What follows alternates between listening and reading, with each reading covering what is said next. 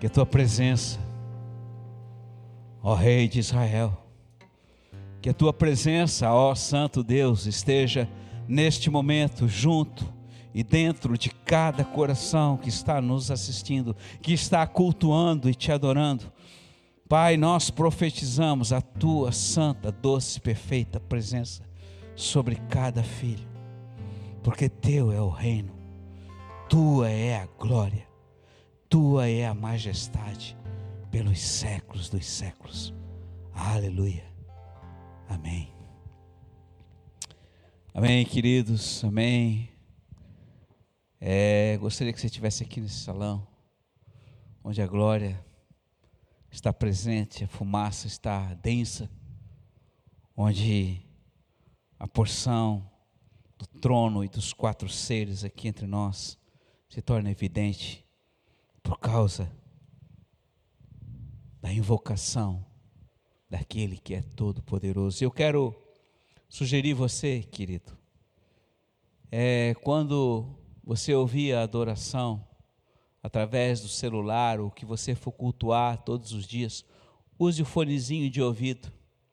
Ele vai te levar a uma nova dimensão.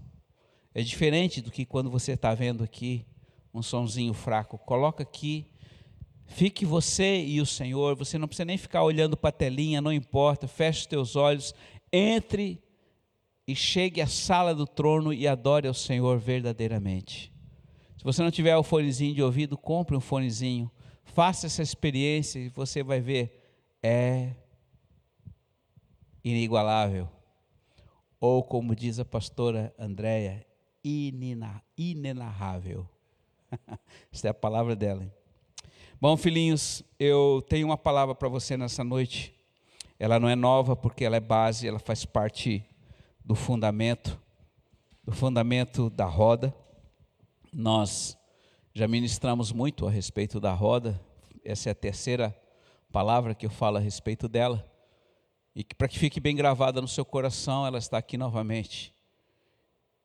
Para que nós possamos ver que ela continua girando e ela está indo longe. Por isso eu sugiro você abra sua palavra em Hebreus capítulo 12, Hebreus 12, a partir do versículo 14. Hebreus 12, a partir do versículo 14. Diz assim a palavra do Senhor: Procurai ou se esforcem para ter paz com todos os homens e a santificação, sem a qual ninguém verá a Deus. Em outra versão, diz: esforcem-se para viver em paz uns com os outros e para serem santos, porque sem santidade ninguém verá o Senhor. Sublinha esta palavra: sem santidade ninguém verá ao Senhor. Queridos, como eu falei, a palavra ela é um dos fundamentos.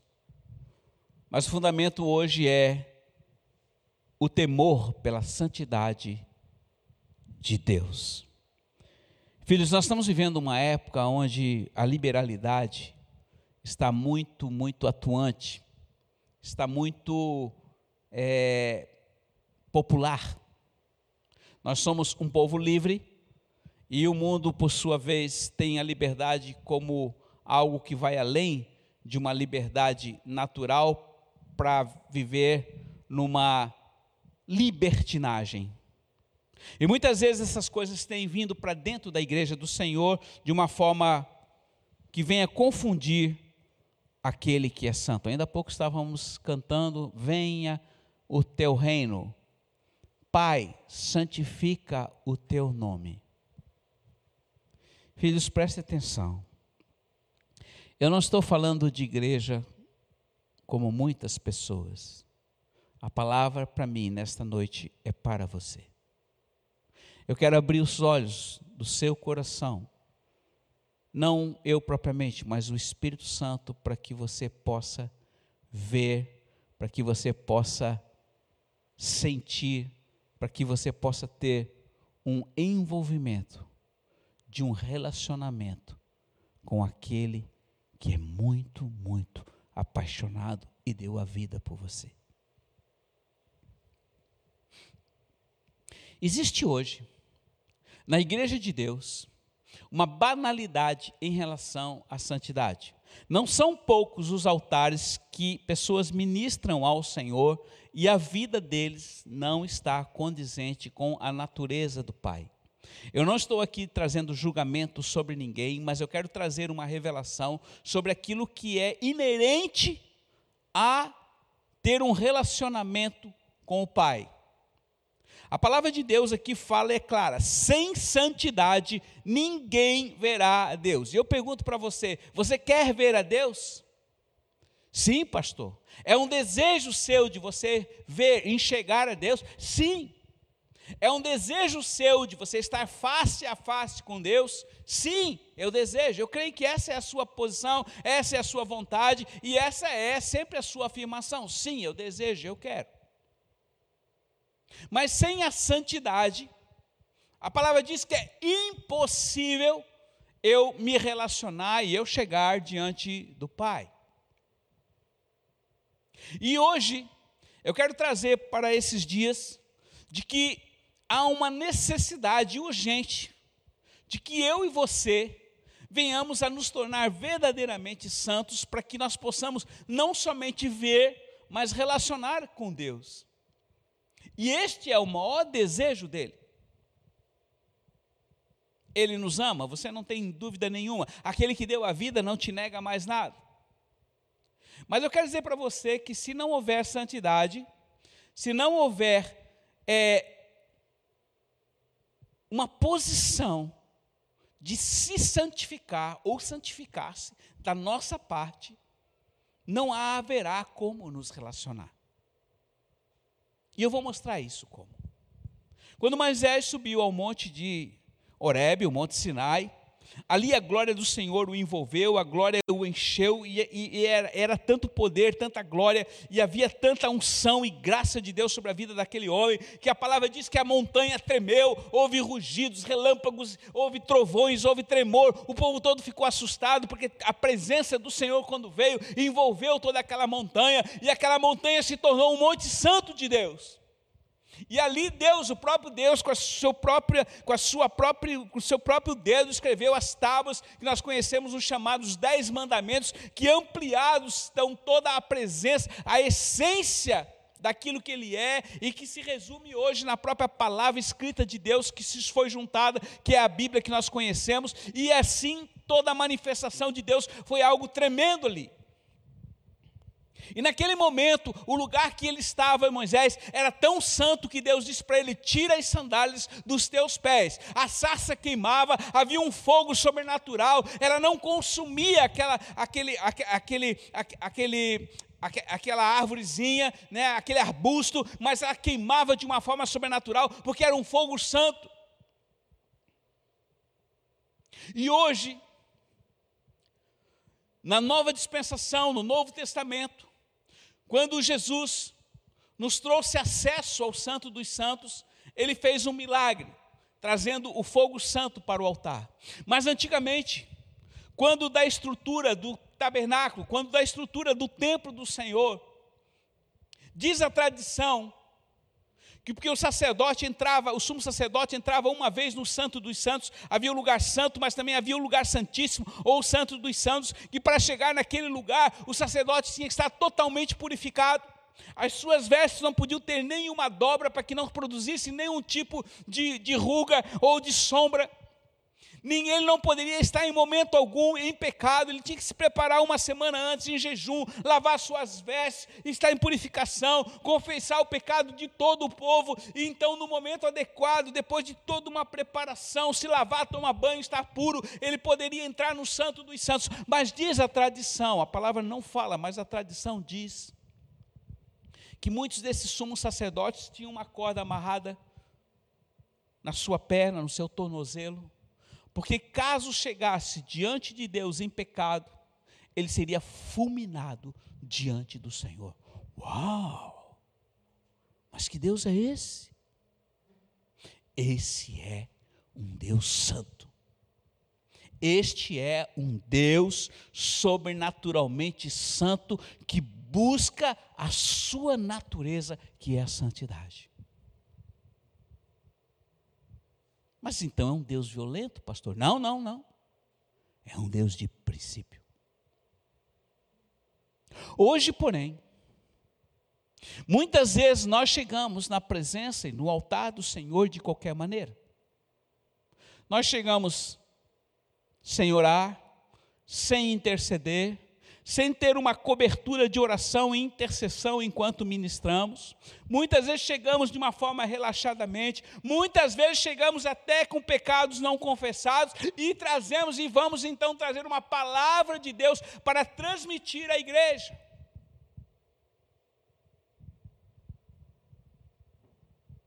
Como é isso, pastor? Trabalhei muitos anos na Casan. Para quem não sabe, é de fora, Casan é a companhia de água de saneamento de Santa Catarina. Trabalhei lá há 26 anos. Aprendi muito. E uma das coisas que eu aprendi é que a fonte, a água, quando sai da estação de tratamento, chamada ETA, estação de tratamento de água, ela entra nas adutoras e vai sendo distribuída para as casas. E a, água ela sai purificada, ela sai tratada, ela sai equilibrada com flor, flor, com cloro, flúor, enfim, com pH, tudo dentro dos padrões da saúde mundial. Mas muitas vezes ela chegava, principalmente aquela que, lá da ponta de rede, a água chegava na caixa do usuário de uma forma com cor ferruginosa, com, às vezes, com uma cor que não é, estava dentro do padrão claro como deveria ser. Por quê? Porque existe dentro dos canos, principalmente as adutoras, que naquela época eram de ferro, ferro fundido, haviam rugosidades, que com o tempo elas iam enferrujando. E essas rugosidades, elas muitas vezes faziam com que a, a, água não somente houvesse um freio daquele fluir daquela água, mas também quando ela passava, ela tirava algumas fagulhas de ferro e muitas vezes misturava com a água. Ou seja, a água era pura, mas quando ela chegava em determinado local, ela, ela, ela, ela mostrava alguns aspectos que da impureza do cano. Eu quero dizer para você que Deus é puro e a palavra dele é pura e santa, mas se eu não tiver em santidade, a palavra que eu vou trazer para você é uma palavra não totalmente pura, por causa da minha condição de vida. Ah, pastor, então o senhor, como ministro do evangelho, o senhor tem que ser o supra-sumo, o senhor tem que ser um homem totalmente santo. Sim, certamente, isso faz parte e deve fazer parte de toda a natureza que ministra no altar de Deus. Mas eu quero lembrar você que lá em, em, em, em, Apocalipse capítulo 4, a palavra fala que o Senhor nos fez reis e sacerdotes. Ou seja, o Senhor nos fez uma nação de sacerdotes, e essa nação de sacerdotes hoje é a igreja, sou eu e sou você. E os, todo sacerdote deve estar santo, porque uma das funções do sacerdote é ministrar ao Senhor. Mas, pastor, eu não ministro ao Senhor, eu não sei nem falar. Sim, você ministra ao Senhor. Você ministra ao Senhor quando você está aqui sozinho adorando. Você ministra ao Senhor quando você se ajoelha e adora ao Senhor. Você ministra ao Senhor quando você está na sua casa orando diante do altar. Você ministra ao Senhor quando você está dirigindo o carro e está orando ao Senhor. Você ministra ao Senhor quando você tem um relacionamento com Ele.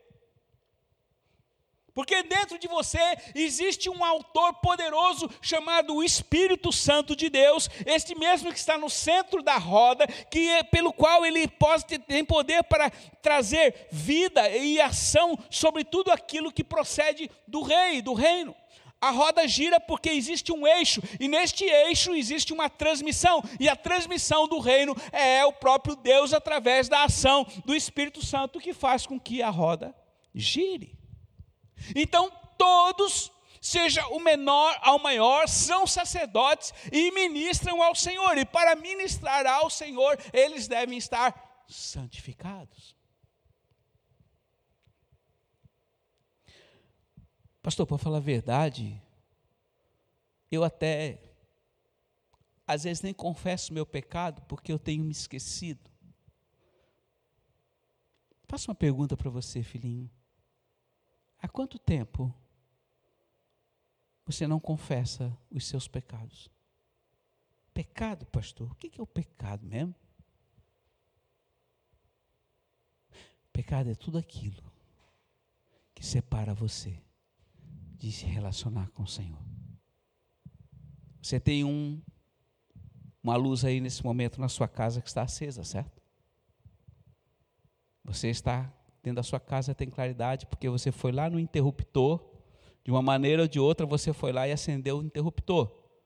Mas se você ir lá agora apagar aquele interruptor, vai haver uma interrupção do circuito e a luz vai apagar. O pecado é isto. É uma interrupção de relacionamento. Entrou lá com os nossos pais. E o pecado, ele também produz uma outra coisa que ele interrompe um relacionamento e ele produz, com a falta da luz da presença, ele produz um, um, um, uma ação contrária que é alimentado pela carne que vai cada vez mais formando uma fortaleza que vai impedindo você de relacionar com o próprio Pai. E se você não tiver consciência disso, se você não tiver revelação a respeito dessas coisas, você está com a luz, muitas vezes pode manter a luz da sua vida apagada com Deus e achando que está com Deus, porque a sua carne, de uma certa forma, está lendo a palavra, está fazendo uma oração, mas você não tem confessado aquilo que é inerente à natureza de Deus, ou seja, que é inversamente proporcional à natureza de Deus, que é a presença do pecado ou da iniquidade, que é um pecado consciente, o que é pior, e que corta o seu relacionamento com o Pai. Por isso a palavra de Deus diz, lá em Provérbios, capítulo é, 28, 13, diz assim: Aquele que confessa o seu pecado e abandona, alcança de Deus misericórdia e graça. O contrário, ele não prospera. Mas, pastor, eu Sabe, pastor, eu namoro com a minha, o meu, o meu, o meu, minha namorada, mas assim, não é mais aquele, né, aquele namorinho de ficar na mão e tal. Não, não, não. A gente se relaciona sexualmente como marido e mulher. Porque afinal isso é normal hoje, pastor. Né? Careta ficar só naquele de mãozinha dada, né? ir lá para um jantarzinho e ficar olhando, te amo. Não, o negócio é a gente ir mais fundo, né? Porque isso é normal. É normal? O que a palavra diz, querido? Que o homem só pode se unir com uma mulher quando eles se tornam uma só carne e se tornam uma só carne quando eles são abençoados e recebem a bênção do Todo-Poderoso no altar e a presença do Senhor vem e torna a terceira dobra de um relacionamento que é firmado em Deus, que através desse relacionamento vão gerar frutos para a continuidade da herança que o Senhor tem nos dado, que são os filhos. Ah, não, pastor, mas hoje a gente se cuida, a gente usa camisinha, a gente faz isso, a gente faz aquilo, porque afinal. Ou então, pastor, a gente não transa, mas a gente. Né, sabe como é que é? Aqueles amassos, aquela coisa. A mão vai onde não deve, e assim vai. No final, sabe como é que é? Não precisa explicar. Que é normal. Filhos, é muito normal. E muitas pessoas que se dizem evangélicas, se dizem cristãs, mas não é normal para ele. O seu corpo, principalmente você que é namorado, você aí que está num relacionamento que você sabe, que conhece a ele, o seu corpo é a casa favorita dele. O seu corpo, ele não pode ser a casa favorita do seu namorado, de quem quer que seja. O seu corpo deve ser santo, porque porque como nós ministramos em 1 Tessalonicenses 5, 23, a santidade deve ser do espírito, da alma e do corpo.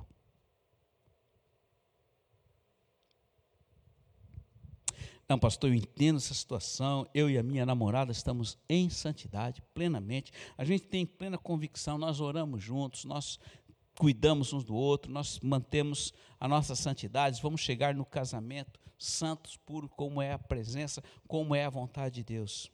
Glória a Deus por isso, aleluia. Que o Senhor mantenha você assim. E cuide para não cair em tentação, porque a carne é fraca. Junta a fome com a vontade de comer, ninguém é de ferro. Por isso ele disse: esforcem-se, cuidem-se estejam de olho, por quê? Para manter a santidade. Que cair, escorregar, aquele que pensa estar de pé,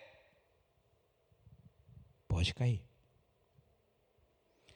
Ah, pastor, eu vivo a vida de santidade com a minha namorada, na minha juventude. Agora tem algumas coisinhas, né, pastor? Porque também ninguém é de ferro, né? Sabe como é que é? Lá no banheiro e tal. De vez em quando eu deixo a minha mente, né, pelos meus olhos, eu olho o celular, né, uma pornografiazinha, uma figurinha aqui. Sabe como é que é, pastor? A gente não é de ferro. E aí acaba, né, acaba caindo em tentação e se masturbando. Pecado. Impureza da carne. Poluição. Corte de relacionamento tudo que está. Preste atenção, querido. Eu falo essas coisas para você porque você sabe, mas ninguém. Pouco tem se falado. Poucos pais têm sentado com os filhos e falado a respeito de santidade, de pureza.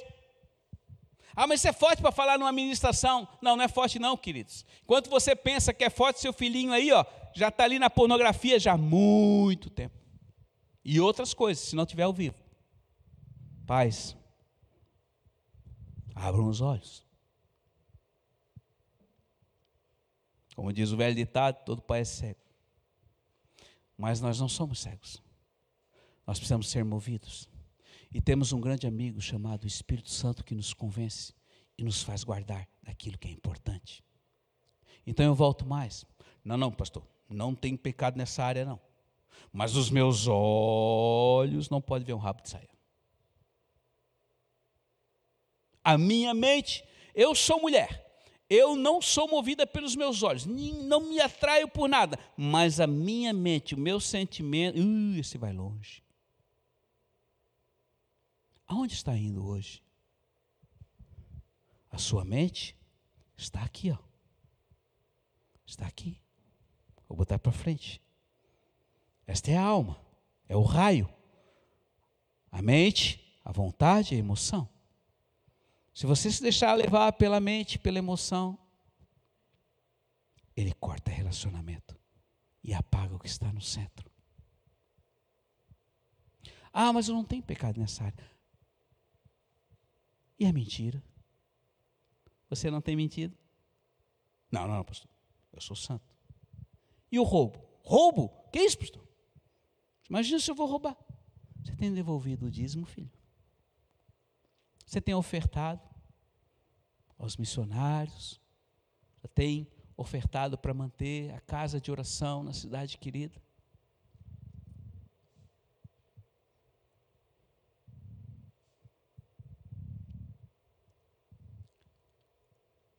Abra a palavra lá em Gálatas e ouça, e veja, e leia sobre as obras da carne.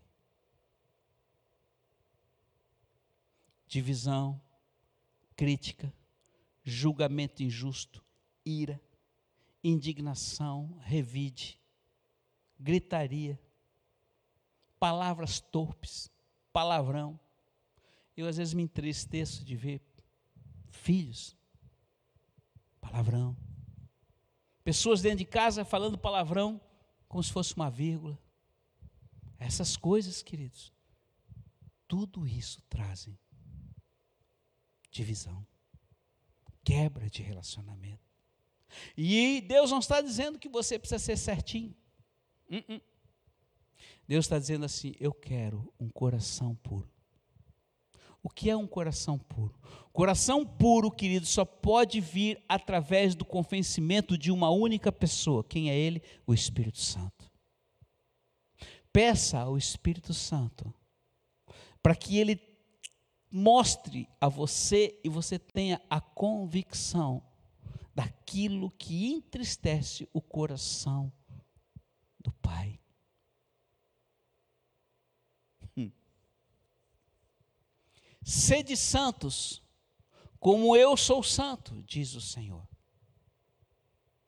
E pode, pastor, eu consigo ser santo como o Senhor é santo? Sim, a palavra de Deus lá em Hebreus fala sobre isso e diz que, e em Pedro também, que é e pode e nós podemos ser santos como Ele é santo, e por causa da Sua santidade, nós não somente teremos grande acesso e relacionamento com o Pai, como Ele se manifestará a natureza da Sua santidade em nossa vida, de forma que nós possamos trazer vida aonde tocarmos e com quem falarmos.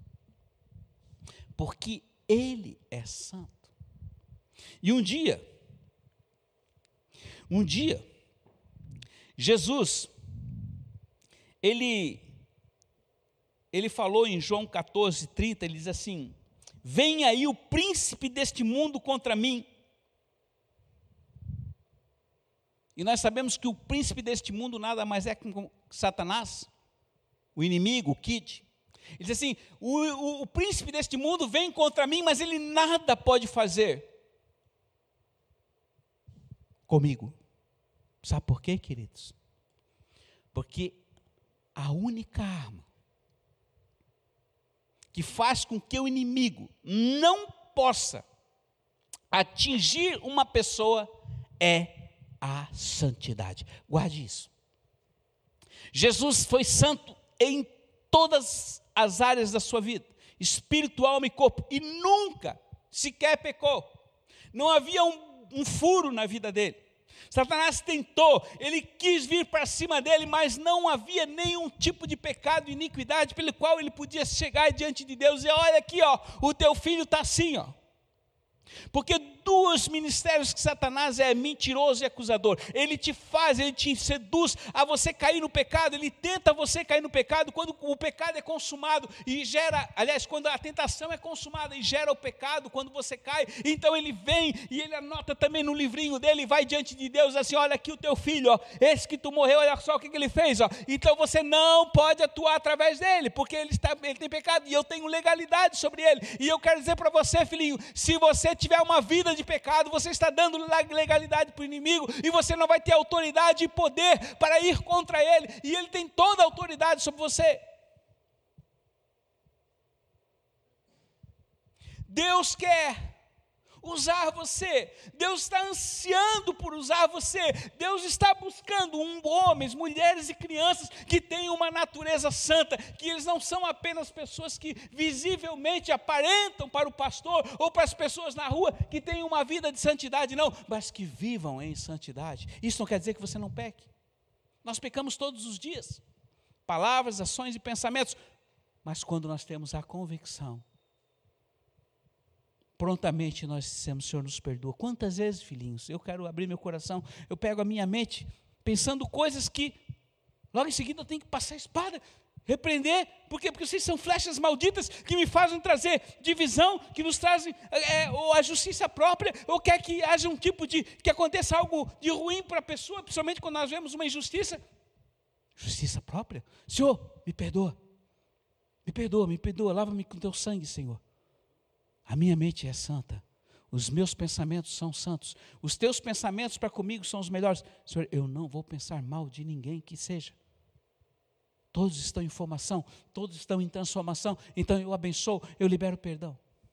E você sabe, porque a sua mente, filho, se a sua mente falasse, você ia morrer de vergonha, você ia andar pela rua. Agora eu quero dizer uma coisa para você: a nuvem de testemunha que hoje está no céu sabe o que você pensa. Os anjos sabem o que você pensa. O Senhor sabe o que você pensa. Mas eu não falo isso para você ficar com medo. Eu falo isso para que a sua santidade seja perfeita por amor a Ele. Deus quer que você seja santo. como Ele é santo. Então eu digo para você, quando você tem uma vida de santidade, o inimigo pode vir contra você, pode tentar algo contra você. E ele pode te acusar de tudo, e você pode chegar diante dele e dizer assim: Ó, oh, Satanás, eu realmente confessei, eu, eu cometi esses delitos, mas eu clamei ao meu amado, e eu invoquei o sangue dele, e ele me lavou, e eu fui purificado, e pelo seu sangue eu sou santificado nele. Então dá o fora, inimigo. Tu não tens poder sobre mim. Queridos, nesta noite, como eu falei para você, eu não estou trazendo nenhuma palavra nova, mas eu quero dizer, ele continua fazendo uma pergunta no Salmo 24, e ele diz: Quem subirá ao meu santo monte? Quem há de permanecer comigo na montanha? Todos vocês que me ouvem estão subindo a montanha. Todos vocês que me ouvem são ansiosos para chegar ao cume do monte. E todos vocês estão, de uma forma ou de outra, estão subindo. Mas a pergunta é: quem há de permanecer no meu santo monte? Para você permanecer, querido, você tem que ser santo. Para você chegar na presença, você precisa se santificar. Então eu quero dizer, não deixe passar uma noite sequer antes de dormir que você não chegue diante do altar e confessa o pecado do dia. Ou seja melhor, aonde você estiver, você percebeu, o Espírito mostrou a você, filho, você pisou na bola. Peça perdão ao Senhor e confesse, dê nome. Não diga, Senhor, me perdoa. Meu, minha, minha multidão de pecado, não peça perdão por atacado, não confesse. Aquele que confessa e deixa, alcança do Senhor misericórdia, porque, sabe, faço uma pergunta para você que acha que não tem pecado. É bem provável que você já tenha tomado banho hoje. E se você não tomou banho hoje, você ainda vai tomar antes de dormir. Por que, que você toma banho? Porque você se sente sujo. O teu corpo tem necessidade de limpeza. O espírito tem necessidade de limpeza todos os dias. E a limpeza é o sangue e para que o sangue possa purificar o teu espírito e a tua alma, há necessidade de você passar e entrar debaixo do chuveiro de Deus. E este chuveiro, filho, purifica e limpa o teu coração. Toma um propósito em tua vida. Santifique-se. Se você tem um relacionamento que está fora do propósito de Deus, conversa com a pessoa que está com você acerta diante de Deus em oração, purifica-te, guarda-te em santidade até o casamento. Se for solteira, mantenha-se em santidade para o teu Senhor até o final dos teus dias. Mas não ande na cultura e na conformidade deste mundo. Seja santo, porque Ele é santo. Feche os teus olhos neste momento. Pai, Pai Santo, eu quero te agradecer porque o Senhor traz um rudimento tão antigo e começou lá atrás, através da obediência e do que tu mostrasse nosso pai Adão.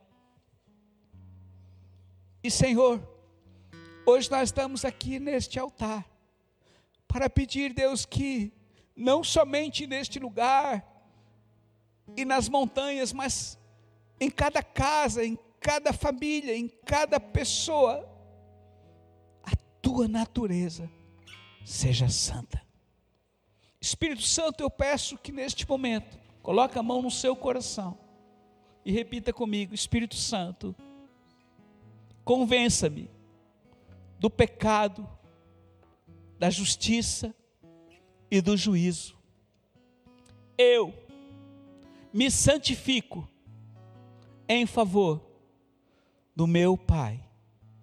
Eu abro o meu coração para recebê-lo como um Deus santo, como um Deus autêntico, como um Deus que morreu por mim e se sacrificou para que eu tivesse vida.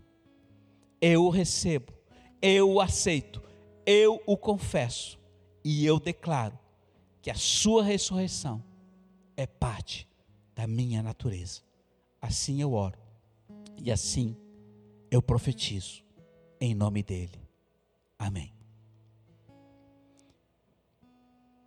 Que você não se desligue, que você permaneça nessa adoração e neste momento, saiba que você recebeu o perdão do Senhor. O Espírito vai te mostrar muitas áreas na sua vida que precisa você corrigir. Faça e obedeça e permaneça em sua presença.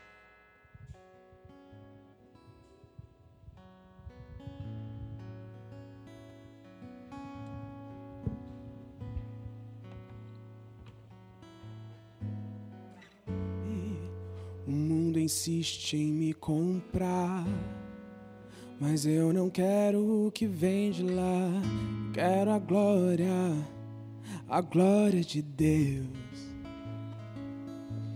Eu cansei, já não quero mais viver pra mim. E de uma vez por todas vou me esvaziar. Vou lançar agora o que não é seu. Me perdoa Todas as vezes que eu te entristeci, eu não pensei em Cristo, eu só pensei em mim. Me ajude a melhorar, me ajude a melhorar. Sozinho eu não consigo mais, eu sei, eu sou humano e eu só sei errar. Me ajude a melhorar.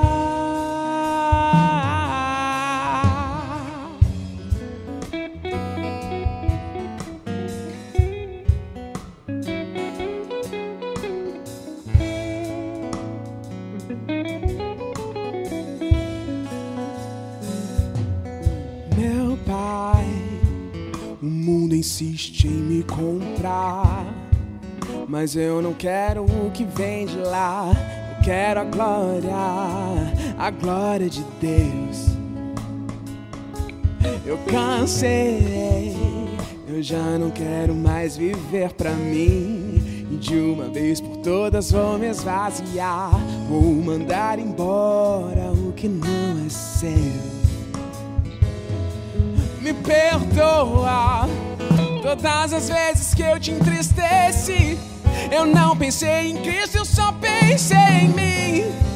Me ajude a melhorar, me ajude a melhorar. Sozinho eu não consigo mais, eu sei, eu sou humano e eu só sei errar. Me ajude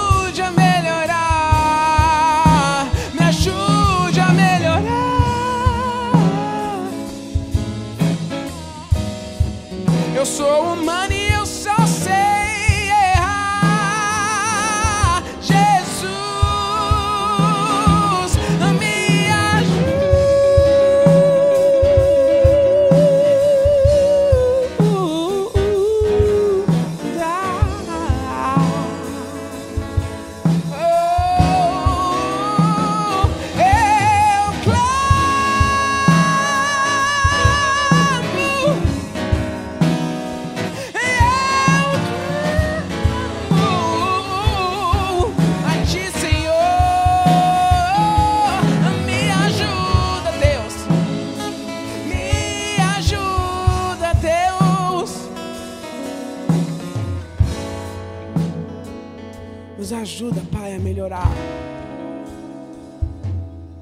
ajuda a ter santidade,